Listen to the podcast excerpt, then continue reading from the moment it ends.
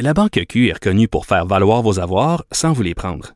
Mais quand vous pensez à votre premier compte bancaire, tu sais, dans le temps à l'école, vous faisiez vos dépôts avec vos scènes dans la petite enveloppe. Hmm, C'était bien beau. Mais avec le temps, à ce compte-là vous a coûté des milliers de dollars en frais, puis vous ne faites pas une scène d'intérêt. Avec la Banque Q, vous obtenez des intérêts élevés et aucun frais sur vos services bancaires courants. Autrement dit, ça fait pas mal plus de scènes dans votre enveloppe, ça. Banque Q. Faites valoir vos avoirs. Visitez banqueq.ca pour en savoir plus.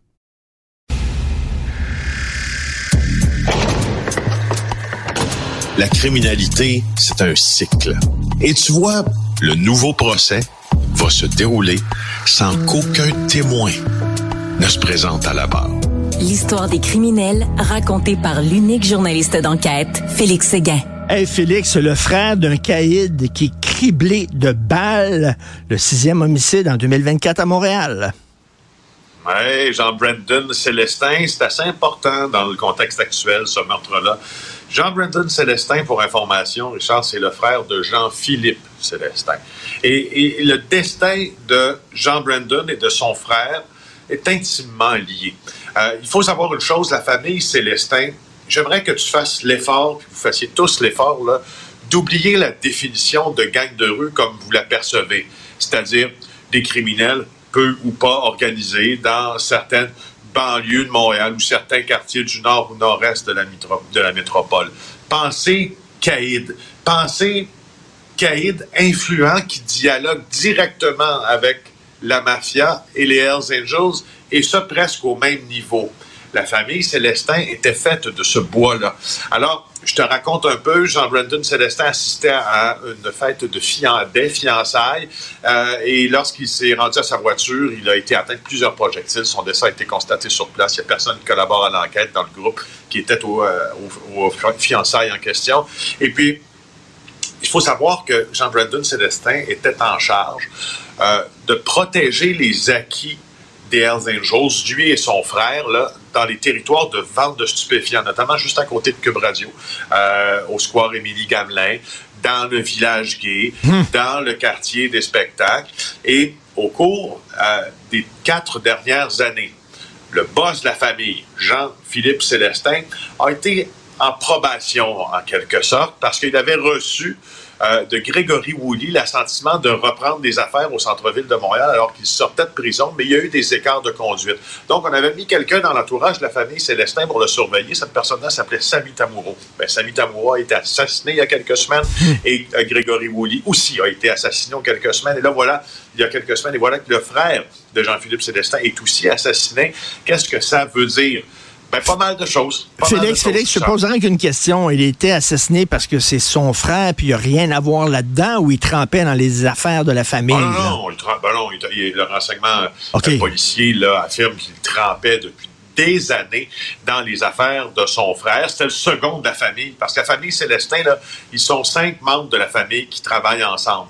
Mais les deux qui sont, si l'on veut, au haut de l'entreprise criminelle, euh, c'est Jean-Philippe Célestin et son défunt frère, Jean-Brandon Célestin. Alors oui, oui, il était, euh, Mais... il, était euh, il trempait dans, les, dans, le monde interlope. Mais là, donc, c'est une guerre entre des gangs de rue ou euh, qui est mêlé à ça? Là? Ah. C'est qui les suspects là, là-dedans? La piste principale de la police dans ce cas-ci, c'est que le meurtre de Jean-Brandon Célestin a soit été commis pour passer un message à Jean-Philippe Célestin, ou soit, ou et ou, je devrais dire et ou, euh, dans le cadre du grand réalignement euh, du monde du crime organisé à Montréal, qui découle de la fameuse enquête la plus importante au Canada, qui met en cause Frédéric Silva, l'ancien tueur à gages, qui est en train de confesser avec le, SPVM, la Sûreté du Québec, puis le DPCP, une soixantaine d'affaires de meurtre et de tentatives de meurtre. Ça déstabilise tout le monde interlope montréalais. Il y a des meurtres qui, ont, qui sont commis, pense la police, en raison de ces aveux-là. Célestin est très, très proche de Grégory Woody. Célestin était très proche, je parle du frère toujours vivant, très proche de Frédéric Silva aussi. Maintenant, on a, on a abattu le frère de Jean-Philippe Célestin. On, on, croit que on s'en va nager dans ces eaux-là, dans les eaux du réalignement du monde du crime organisé. OK, c'est un message qu'on lançait justement à son frère en disant quoi? C'est toi le prochain, fais attention? Oui, mais ou peut-être, puis peut-être aussi que euh, Jean Brandon Célestin était le détenteur de certains secrets, qu'il y a des gens qui préféraient ne pas voir éventer euh, dans l'éventualité où ça se faisait. Juste de dire, Jean-Philippe Célestin, ben, écoute, on oublie pas, là, on est à Montréal. on n'est pas dans le New York des années 80. on est à Montréal. Jean-Philippe Célestin, au cours des dernières semaines, ne se baladait qu'en véhicule blindé avec une énorme garde rapprochée. Puis lui, son job à Jean-Philippe Célestin, le frère de Jean Brandon qui a été assassiné en fin de semaine, c'est de faire des relations publiques. Il doit se montrer, puis il doit parler à certaines personnes.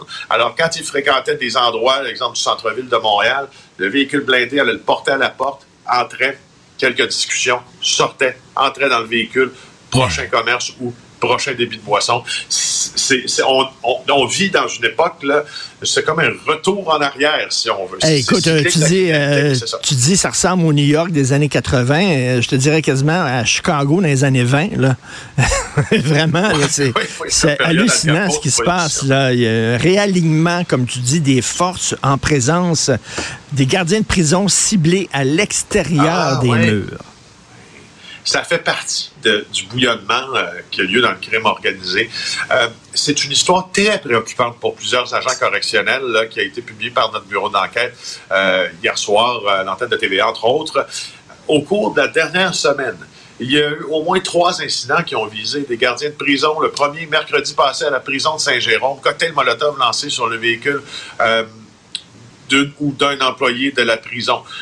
La journée suivante, il y a deux personnes qui ont été captées, pas captées, arrêtées avec des bidons d'essence dans le périmètre de sécurité de la prison par les patrouilleurs du centre correctionnel de la Porte des Laurentides.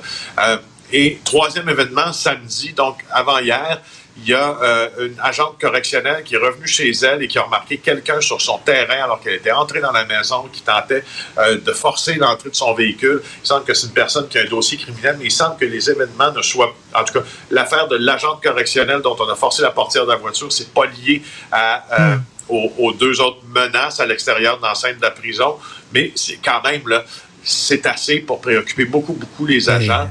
Et ça, ça serait l'œuvre, ça serait l'œuvre, Richard, d'un gang de rue d'allégeance bleue qui aurait commandé de l'intérieur ces menaces-là envers les agents correctionnels, ben, des gens qui ont été transférés de Montréal, oui, vers Saint-Jérôme, qui ont eu maille à partir avec les détenus. Et je cite euh, au moins trois sources qui nous ont dit, ils auraient dit pendant l'altercation à Saint-Jérôme, vous n'avez rien vu à Saint-Jérôme. Et là, boum, ces menaces ont lieu. Oublie jamais que ce sont des menaces, des actes qui ont été commis à l'extérieur de la prison. Tu sais, il y a une dynamique en prison. Tu es capable de vivre avec, tu sais, un, une mmh, certaine mmh, tension. Mmh. Et quand ça, quand ça sort des murs de la prison, c'est une autre affaire. Euh, ministère de la Sécurité publique, président du syndicat des agents correctionnels, on dit que ces crimes doivent être punis, point barre. On se souvient là, de ce, de ce euh, pégreux là, qui avait commandé euh, les meurtres d'agents correctionnels.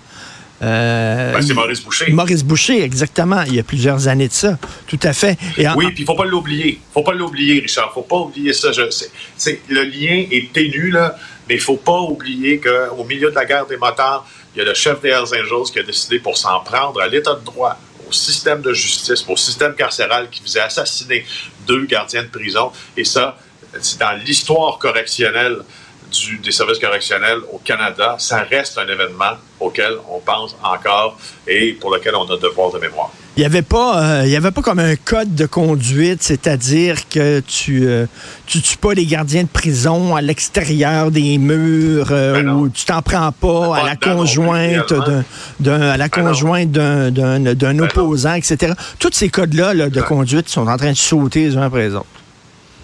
Ouais, c'est, et oui, c'est en train de sauter. Puis une chose là-dessus, on entend une expression, puis je t'invite à réfléchir. Je vous invite tous à réfléchir là-dessus. C'est pas, pas de chronique de croissance personnelle, c'est une chronique de crime, mais réfléchissons quand même, Richard.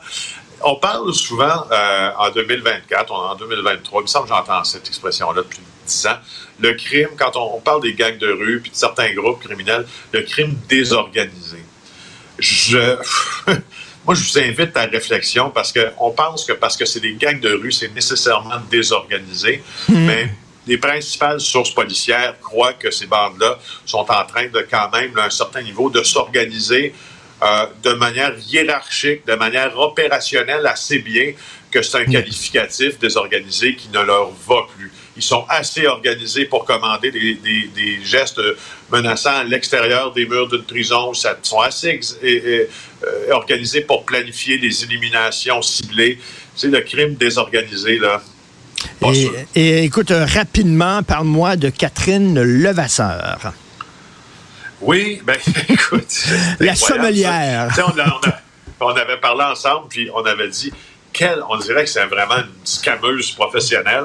Ben, c'est une sommelière qui aurait floué des dizaines d'employés, des clients, des fournisseurs au cours des dix dernières années. Mais là, maintenant, pouf, texte de euh, Jonathan Tremblay dans le Journal de Montréal, on la voit euh, revenir à titre maintenant de professionnel de pose d'ongles en utilisant une nouvelle identité. Euh, et, tu vois, le 9 février dernier, la femme d'affaires de 31 ans, dit Jonathan Tremblay, une, femme d'affaires de 31 ans a découvert que cette supercherie-là, parce qu'il y a une technicienne en posant qui travaillait dans son commerce sous le nom de Julie Catherine Gagné, qui était véritablement Catherine Lavasseur. Et elle, on la connaît là pour, comme, comme genre de, sommelière qui, qui regardait des fausses dégustations de vin, qui fuyait une vingtaine de personnes qui lui réclamaient des milliers de dollars, genre de métamorphose un peu bizarre. Allez lire ce texte-là, ça vaut la peine. Ben oui, de sommelière à poseuse d'ongles, maintenant qu'elle a été dévoilée, elle va devenir quoi? Elle va se lancer dans le maquillage permanent, je sais pas exactement, le teinture à cheveux ou je sais pas. Euh, écoute, donc Catherine Levasseur, il faut lire ça. Euh, merci beaucoup, Félix. On se parle demain. Ça fait plaisir. Bye.